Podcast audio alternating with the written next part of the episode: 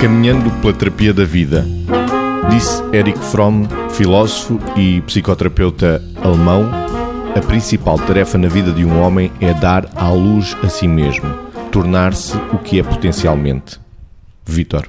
Certo, esse é o grande desafio da, do nosso processo de desenvolvimento, que acho que tem uma, uma, uma diferença em relação à gravidez e ao, dar a, e ao parto, ou dar-se à luz a si mesmo, é que é uma coisa em continuidade uh, permanente, porque nós vamos nos dando à luz ao longo da nossa vida toda e é este o desafio que o homem tem quando procura o sentido uh, para a sua vida, o sentido e o significado que quer dar às coisas que faz, às relações que estabelece, e é este desafio como eu digo, que é permanente e que não acaba nunca, pode ser feito de uma forma mais acelerada ou mais lenta, conforme uh, uh, o caminho que as pessoas percorrem no, no, seu processo de autoconhecimento, mas esse é o grande desafio.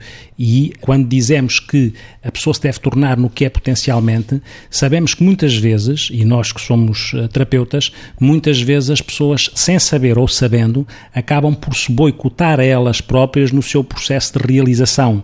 E o desafio que um terapeuta muitas vezes tem é andar ao lado com alguém na perspectiva de ajudar a desatar nós que bloqueia o processo de, de autoconhecimento que limita aquilo que é o que a pessoa poderia ser potencialmente.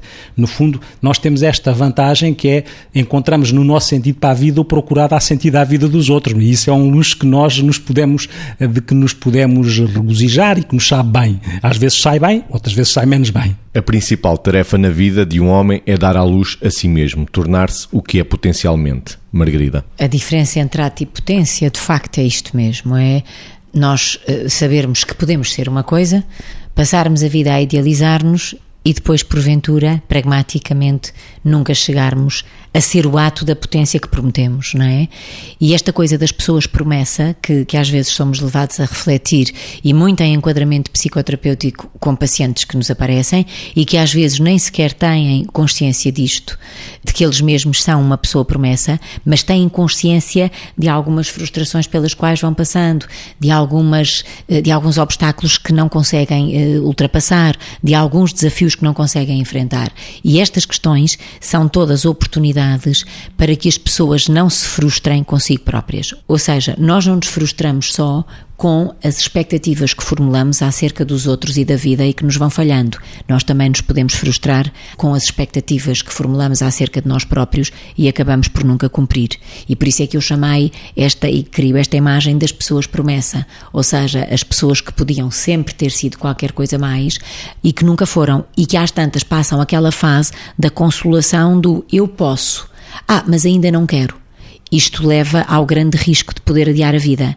E a vida realmente não é um processo adiável, é um processo que tem de se construir todos os dias. Ou então pode levar a, ao estagnar na vida, como se fosse alguma coisa que, como posso, agora não tenho que fazer nada, porque um dia, se eu quiser, eu consigo. Portanto, estagnar e adiar não são formas de lidar com a vida, sob pena de sermos sempre pessoas promessa e não passarmos disto. Então somos seres apenas em gesto de sobrevivência.